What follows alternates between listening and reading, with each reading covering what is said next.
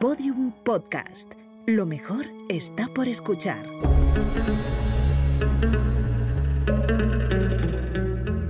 Dentro de la pirámide, con Nacho Ares, en Podium Podcast.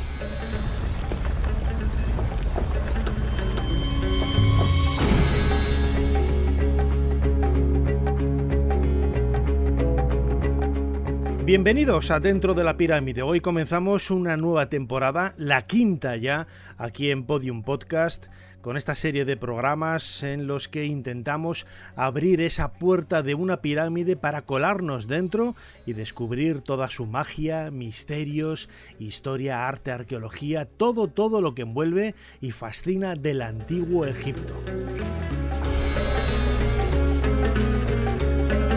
Bienvenidos a todos esos egiptolocos que se suman por primera vez.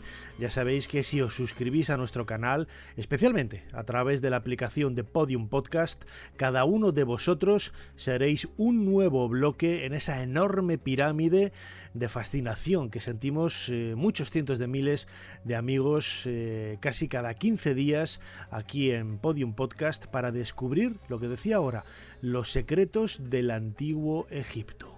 El Egipto de los grandes faraones.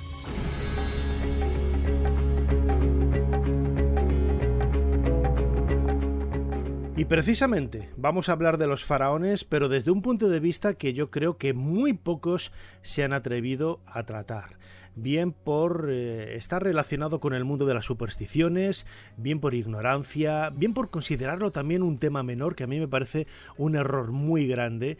Todos los seres humanos estamos eh, formados por creencias, por elementos tangibles y elementos también que se escapan de nuestro entendimiento y de nuestra mano. Y no por ello tienen un valor menor y deben ser dejados de lado a la hora de interpretar el pasado. Este capítulo dedicado a los fantasmas de los faraones o los espíritus de los faraones quiere hacer hincapié precisamente en ese mundo a través del cual las tradiciones legendarias del mundo de los antiguos egipcios siguen perviviendo en la actualidad, en este caso en Egipto, un país con tradición musulmana, con tradición cristiana, pero que todo aquel que se adentra a visitarlo y a intentar conocer esos secretos queda subyugado por la magia del antiguo Egipto. Una magia muy especial que, como decía ahora, está marcada precisamente por ese mundo de los espíritus.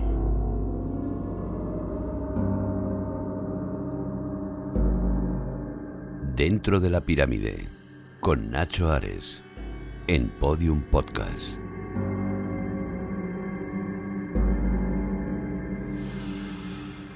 Hablar del antiguo Egipto es hablar de misterio, hablar de lo desconocido, hablar del mundo de las pirámides, de las tumbas, de las momias, y todo ello tiene un trasfondo marcadamente necrológico.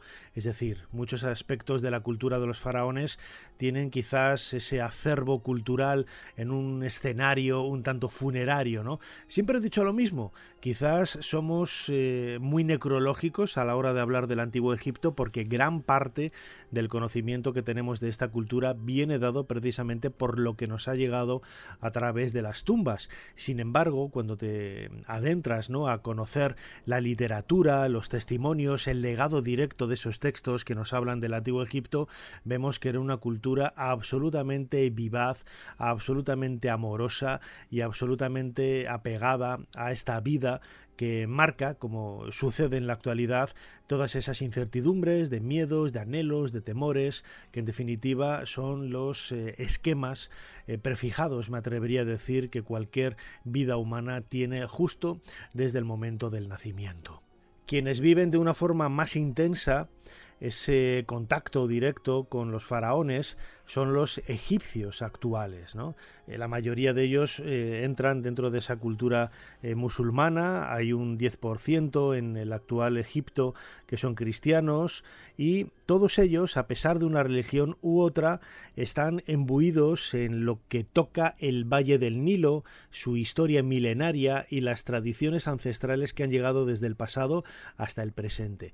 Es ahí, en ese escenario cultural, en ese escenario de la cuna de la civilización, donde nacen infinidad de interrogantes que siguen, que siguen machacando la cabeza de los eh, actuales egipcios, ¿no? Esos miedos a lo desconocido, esos miedos eh, desde el punto de vista también de la ignorancia, de, de lo que pueda significar una figura, una escultura, eh, un relieve de un templo, de una tumba, un objeto aparecido en mitad del desierto. Todo ello, todo ello hace crecer desde el punto de vista de la imaginación también, como vamos a, tocar en este podcast, pero también desde el punto de vista de los aspectos más reales, ¿no? Porque muchos, muchos son los que dicen haber visto esos espíritus que todavía habitan como elementos protectores las tumbas. Los egipcios de hoy hablan de jinas, esos espíritus que aparecen mencionados en el Corán, los hay positivos, los hay negativos, los hay bondadosos, los hay malhechores, pero que en cualquier caso habitan las tumbas y que a ellos hay que pedir permiso cada vez que se entra en una de ellas. Muchos de los que nos escucháis eh, habréis visto cómo cuando se acerca un gafir, es decir, un cuidador de una tumba, después de quitar el candado, lo primero que hace es dar tres golpes en la puerta como si estuviera llamando es, desde nuestro punto de vista, un hecho aparentemente absurdo, pero en realidad lo que está haciendo es pedir permiso al espíritu, al jina que habita en el interior de la tumba, para que nos dé acceso para poder visitarla. Esto es lo que podemos escuchar, por ejemplo, en la entrada de la tumba de Amenofis IV Akenatón en Amarna. Allí los gafires cada vez que quitan el candado lo primero que hacen es golpear la puerta con fuerza tres veces y dar varias palmas para avisar de nuestra llegada y con ello pedir permiso al espíritu que habita esa tumba.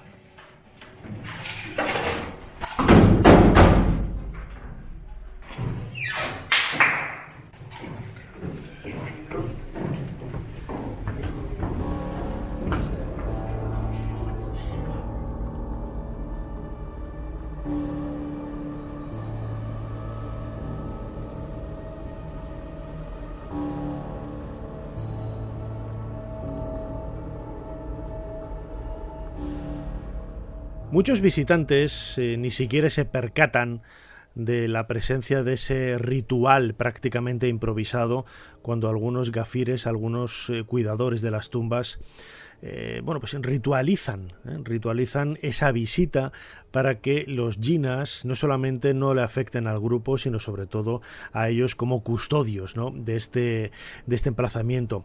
Las historias de esos eh, espíritus cuidadores de, de, las tumbas de los antiguos faraones van mucho más allá.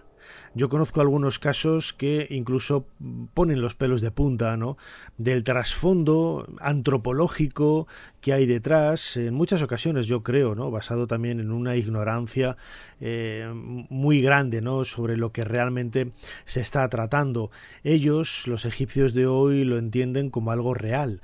La presencia de esos espíritus se manifiestan incluso por, eh, por medio de los sueños para, bueno, pues eh, intentar llevar a su terreno una serie de, de maleficios que, que, puedan estar acompañados, eh, mejor dicho, acompañando a todos aquellos que se atrevan a entrar en, en una tumba, ¿no? Y que como vamos a escuchar ahora en la voz de una persona que conocí hace pocos meses en una ciudad del, del Egipto Medio, eh, Omar Ahmed, él me comentaba cómo, bueno, pues este tipo de, de circunstancias de, de, sueños no son nada infrecuentes, pero yo creo que es mejor que escuchemos lo que nos cuenta él y después reflexionemos ¿no? sobre cómo puede marcar en una cultura en la actualidad, en pleno siglo XXI, ese acervo ancestral de los antiguos faraones que para ellos sigue muy, muy vivo. Bueno, que tenemos una mujer, es una vecina de nuestra casa esta mujer que siempre que está soñando o tienes eh, uno que está con una fuerza a llevar su espíritu a un sitio antiguo, como una tumba.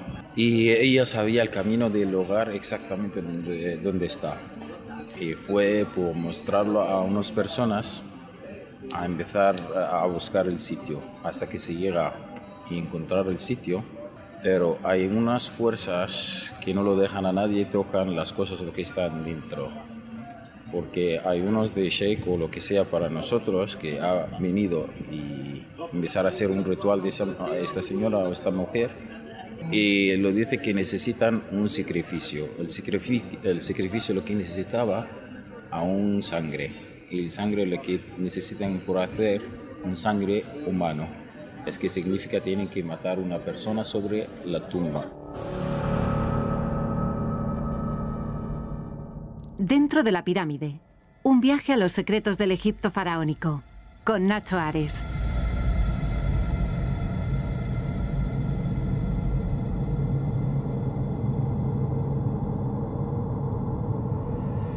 ¿Quién puede dar credibilidad a estas historias?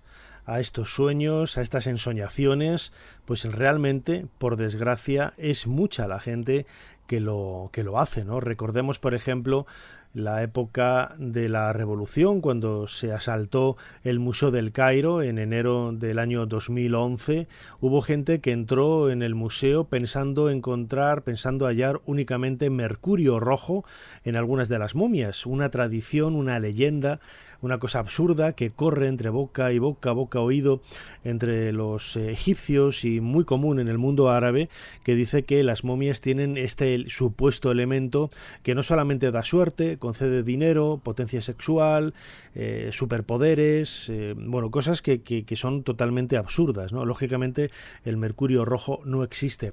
El problema es cuando hay gente que realmente da credibilidad a estas historias o estos sueños que, que, han tenido y llevan a cabo esos sacrificios que nos puede poner los pelos de, de, punta, pero realmente, como vamos a escuchar en la voz de, de, Omar Ahmed, esto ha sucedido y es muy probable que siga sucediendo. Una casa de, de la casa antigua, lo que tenemos, mi tío que ha perdido un hijo, y eh, después de buscarlo de una semana apareció un hombre y dice que lo vais a encontrar el niño en un sitio matado porque hay unos gente que ha llevado a ese niño por hacer el sacrificio que le he dicho antes.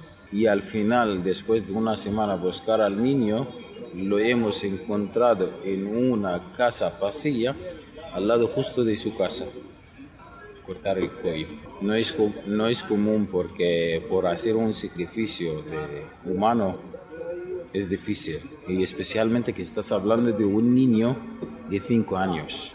No es un adulto porque es lo que pasa en Egipto. Algunos gente que son locos, especialmente sobre este tema, y lo pueden hacer cualquier cosa hasta que se pueden matar niños, buscar niños de la calle y donde se encuentran niños lo cogen y hacer el, eh, el, el, ritual y después se matan por sacar el sangre en el frente de la puerta.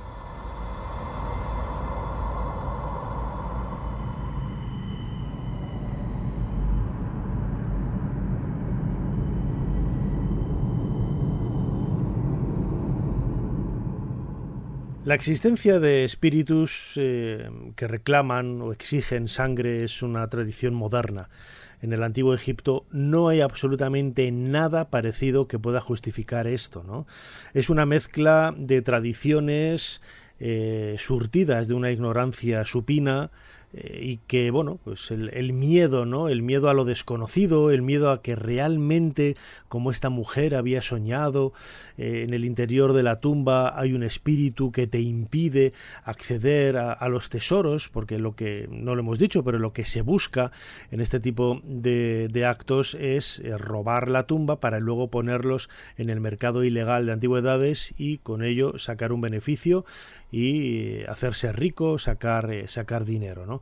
Pero es algo que nada tiene que ver con la cultura de los antiguos egipcios. Recordemos que en época faraónica la, religión eh, decía que el, ser humano tenía eh, cinco elementos, cinco elementos, pero ninguno de ellos tenía esa sed de sangre ni nada parecido. Uno de los más importantes era el Ka, ese doble espiritual, esa energía que hacía que la persona eh, viviera y pudiera moverse. Estaba luego el Ba, el Ba es algo parecido a nuestro alma, a nuestra alma, eh, se representaba con un, con un ave con forma, eh, con cabeza, mejor dicho, eh, humana y que abandonaba la tumba en el momento en el que el difunto era depositado allí, ¿no? Y era una especie de, de, de espíritu que entraba en contacto entre el mundo de los vivos y el mundo de los muertos. También estaba el Aj, que es otra entidad espiritual, estaba el nombre, estaba la sombra, es decir, son elementos que forman esa esencia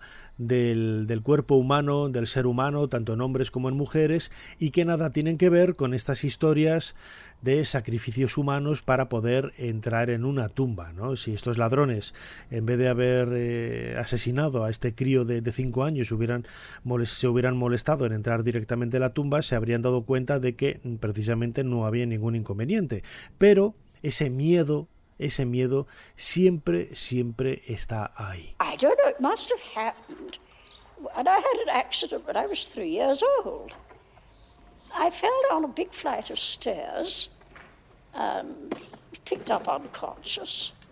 Of course, their parents brought the doctor. Es la voz de Dorothy Louise Eddy, más conocida por Om Seti, eh, un fragmento que hemos extraído de un documental titulado The Lost Pharaoh, The Search of Akhenaton, del año 1980, una producción eh, canadiense en donde aparecía esta mujer que tiene mucho que ver con ese puente de unión entre el pasado y el presente. A ella dedicamos ya un programa, un podcast aquí en Dentro de la Pirámide, en Podium Podcast, hablando precisamente de esa historia en la que ella protagonizó, según sus palabras, el haber sido la reencarnación de Bentresit una sacerdotisa que había vivido durante el reinado de, Seti I hace casi 3.000 años y que, bueno, pues eh, el recuerdo que ella tenía de todas esas vivencias en el templo de Abidos es lo que le hizo conocer en la década de los años 1950, eh, 60 y 70, cuando estuvo viviendo en Abidos, eh, pues de una forma preclara, ¿no? Todo lo que había en este lugar. Hay que pensar que Omseti, aparte de, esa faceta más creativa, ¿no? más eh, entusiasta desde el punto de vista de, lo esotérico, de, lo, misterioso. Fue una extraordinaria arqueóloga, fue la primera mujer en trabajar para el servicio de antigüedades eh, egipcio y como tal pues mantuvo siempre una relación muy cercana y muy cariñosa con el resto de, compañeros de la casa de Chicago, por ejemplo, en, Luxor y de otros eh, lugares de Egipto. Sin embargo, ella eh, veía quizás donde nadie veía. Yo, no creo tampoco que fuera la reencarnación de nadie, pero sí que es cierto que tenía una sensibilidad especial. ¿no? Y ella, durante sus trabajos en la década de 1930 en la meseta de Giza, junto con el egiptólogo egipcio Selim Hassan, nos habla de la presencia de, o de la aparición de esos espíritus que según la, tradición eh, egipcia moderna mm, son los espíritus que custodian estos monumentos. ¿no? Habla de la aparición de un perro fantasma, que, saltó sobre ella y la, y la atravesó. Habla también de, la aparición de un fantasma femenino que decía que era eh, el espíritu eh, cuidador de, una de las pirámides en la meseta de, de, Giza. Bueno, pues todo ello, todo ello entra dentro de esa eh, desde mi punto de vista, con todos los respetos, yo creo que superstición muy interesante, siempre lo he dicho, muy interesante desde el punto de vista antropológico, porque es un elemento que abarca el mundo del misterio y que a mí siempre me ha fascinado desde, desde pequeño, todo esto relacionado con las apariciones fantasmales o como queramos entenderlo, eh, la parapsicología, etcétera, pero que también hay que verlo dentro de ese marco, hay que contextualizarlo en un marco de, de creencias, en un marco de supersticiones que para las personas que lo viven en primera persona es muy real, pero que nosotros, desde otra perspectiva, eh, pues como cuando yo hablaba con Omar Ahmed, eh, decía, no, pero es que yo he visto esto, o esta persona hacía esto. Digo, ya, Omar, pero cualquier psiquiatra en, en, Occidente con dos pastillas te lo, te lo puede arreglar, ¿no? Porque, bueno, son, son eh, visiones, son creencias que, que, marcan un poco, como digo, este tipo de, de hechos. Esos espíritus, como digo, están cuidando las tumbas. Y el hecho de que haya muchas personas hoy, en la actualidad, que hayan muerto al intentar excavar esos pozos para acceder a los tesoros, esto, más que ser una catástrofe natural, una desgracia natural, por no haber tomado las medidas necesarias para sustentar un pozo, una galería, una bodega, etc., ellos lo interpretan, lo justifican como un ataque de esos espíritus. Había en un sitio en mi casa donde vivía, porque las casas antiguas por nuestras familias sobre tumbas. Seguramente que hay unos, unos sitios, hay cosas y fue de una vez que mi madre que estaba caminando en, en, la casa y de un rincón en la casa se cayó un hueco. El hueco es, es un vacío, llega hasta, hasta una tumba. Pero fue a mi padre, lo se cortaba todo, todo el tema y cerrarlo. Cerrar el hueco y ya está. Eh, intentamos entrar en este hueco, pero mi padre que me da mucho miedo porque la tierra es muy floja se puede caer y cerrar sobre la gente. Cualquier persona se entre, luego puede cerrar enseguida.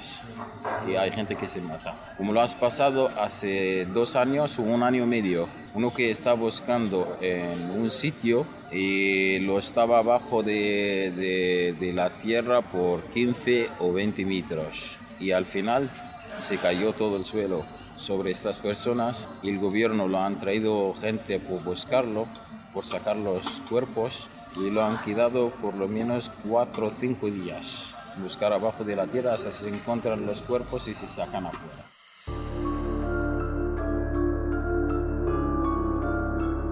Dentro de la pirámide, un viaje a los secretos del Egipto faraónico con Nacho Ares en Podium Podcast.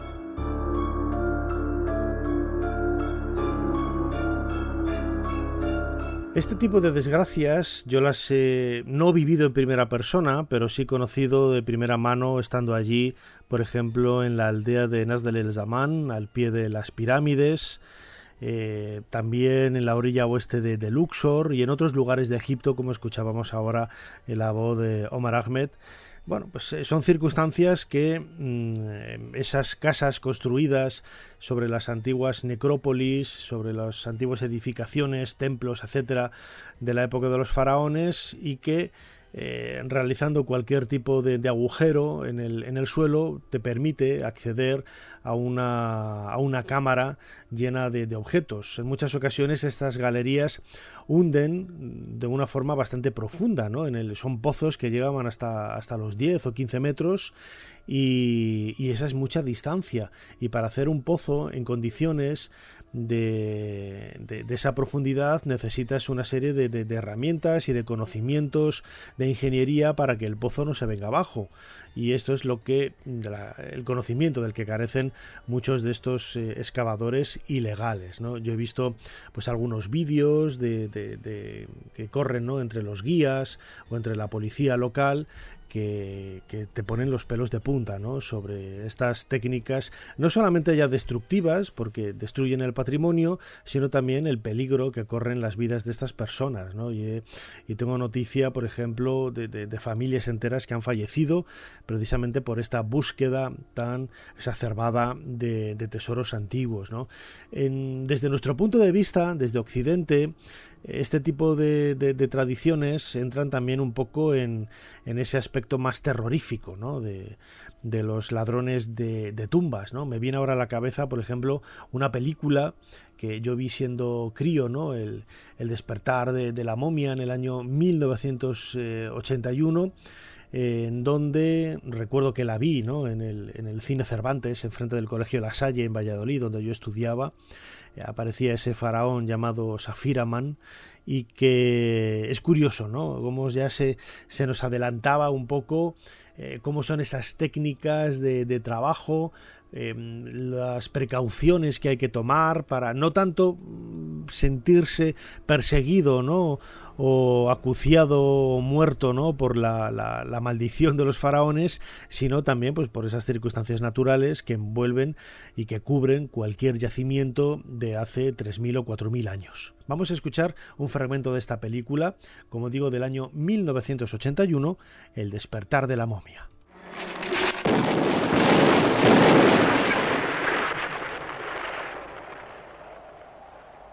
¡Vamos! ¡Eh! Esperad, quietos, tranquilos. Debemos esperar hasta mañana para entrar. Hoy nos ahogaríamos. Es una especie de trampa contra los ladrones. ¡Ah! ¡Os lo advierto! ¡No profanéis la tumba de Safiraman! ¡No ignoréis la maldición! Ah, eh. ¿Quién eres tú, maldita bruja? ¡Lárgate! No debéis entrar. No podréis robar esa tumba. Está escrito. Él se levantará y matará. Se levantará y matará. Basta, bruja. Tú lo has querido.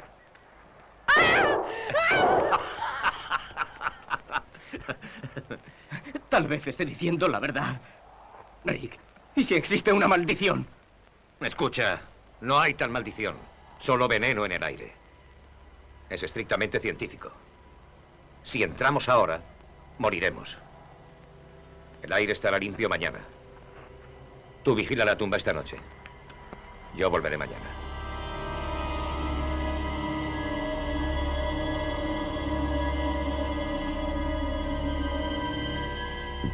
Escuchábamos la voz de, esa mujer, ¿no? llamando la atención a los eh, ladrones que se atrevían a importunar el descanso eterno del faraón.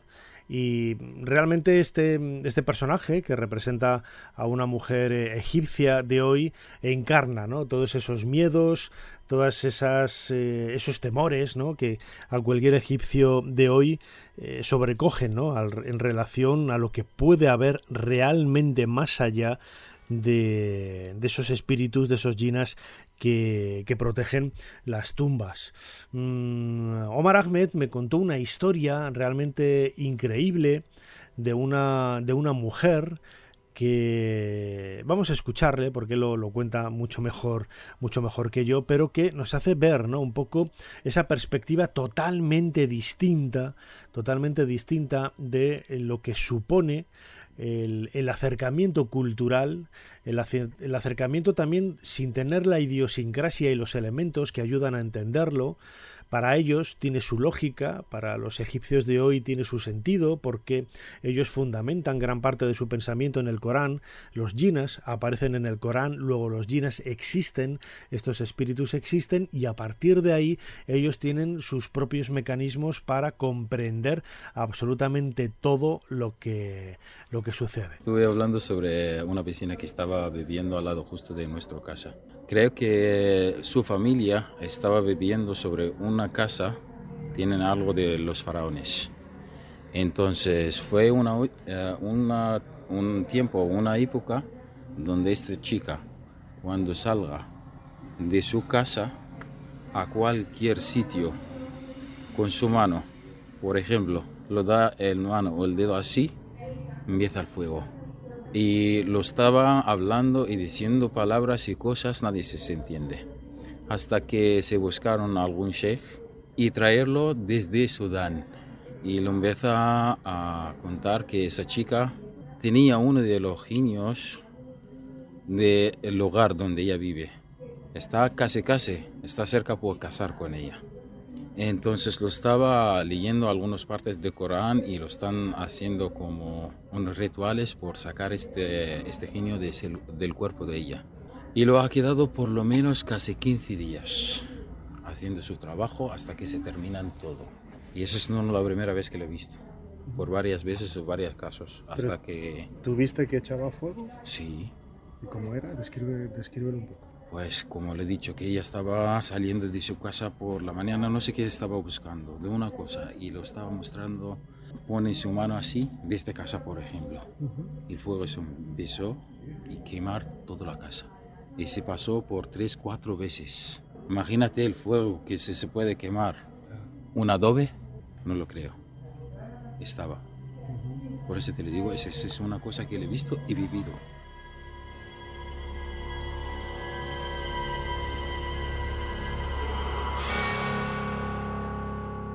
Dentro de la pirámide, con Nacho Ares, Podium Podcast.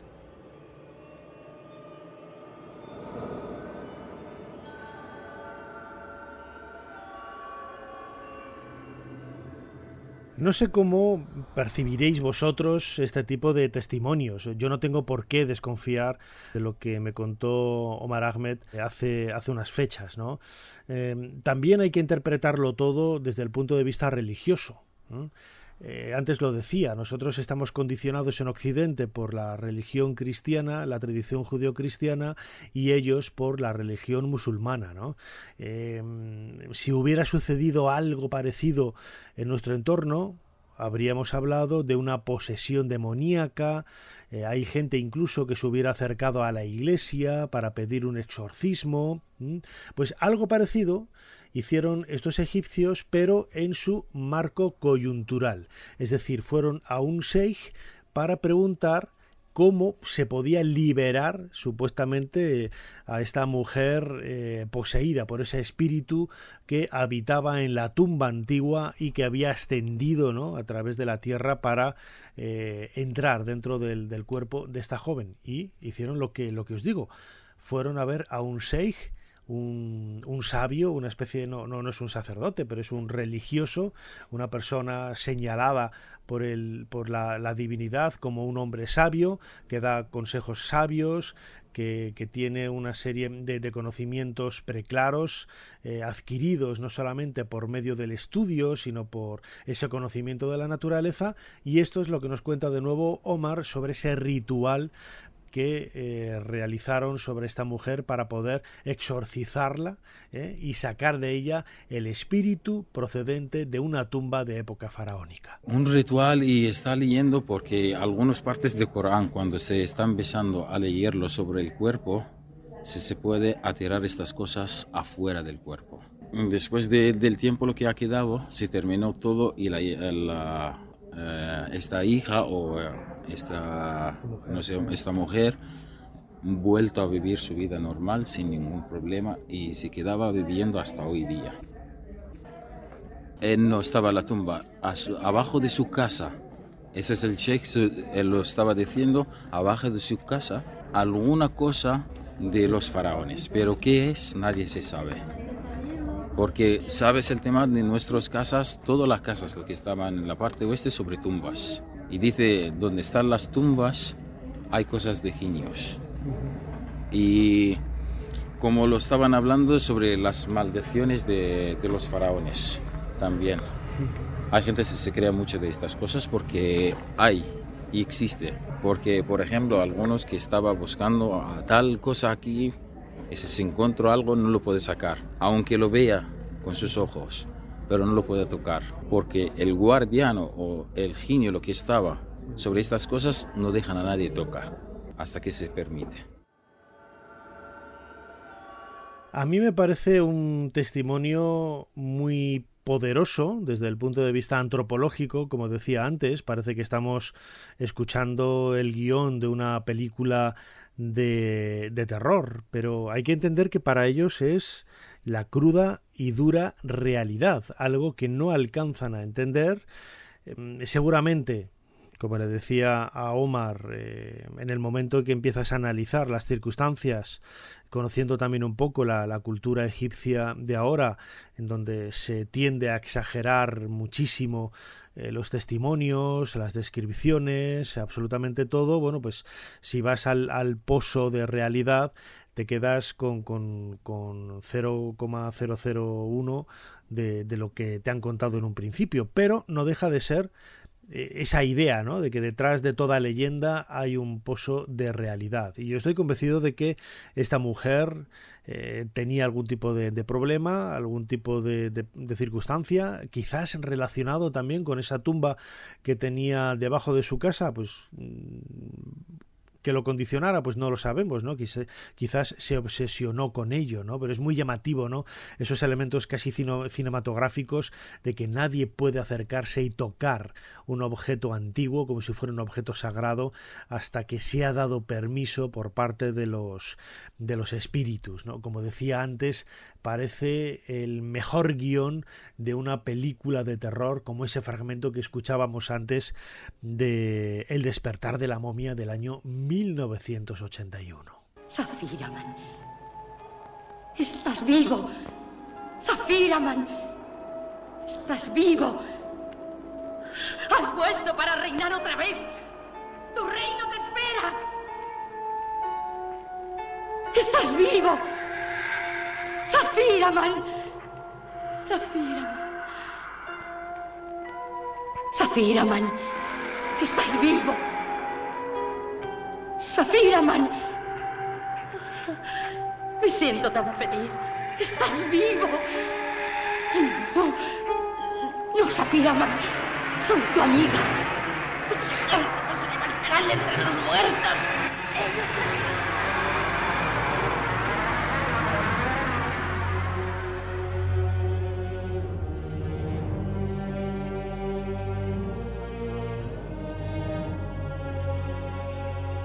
No sé qué opinión tendréis vosotros, a mí me parece un tema absolutamente fascinante que conecta el pasado con el presente.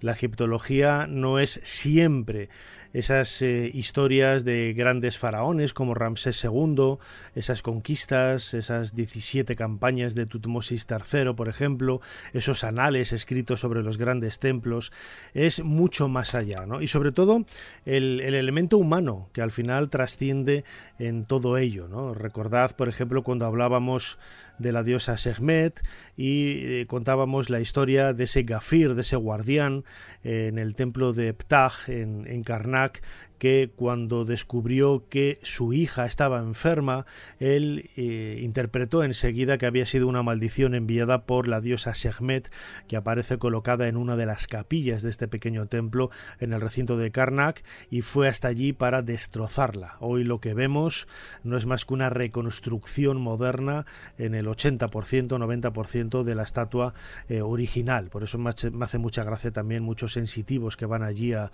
a ver y a encontrar con la diosa Segmet y no se dan cuenta de que el 90% de la figura es pura resina, ¿no? pura material absolutamente moderno. ¿no?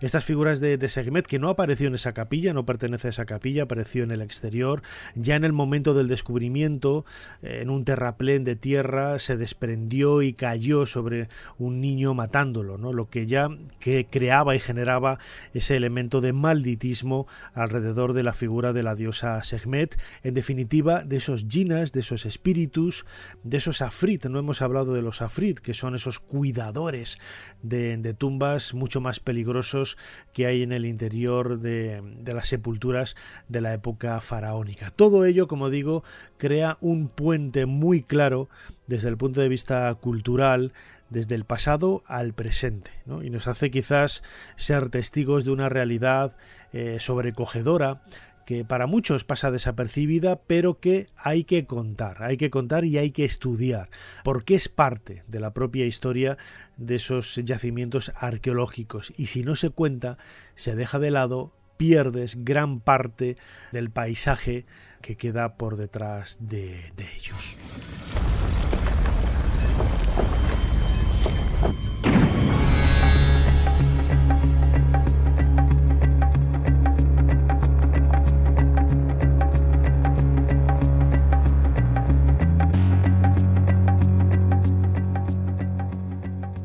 Hemos cerrado la puerta de este nuevo episodio, el primero de la temporada 5, cinco temporadas ya de Dentro de la Pirámide aquí en Podium Podcast.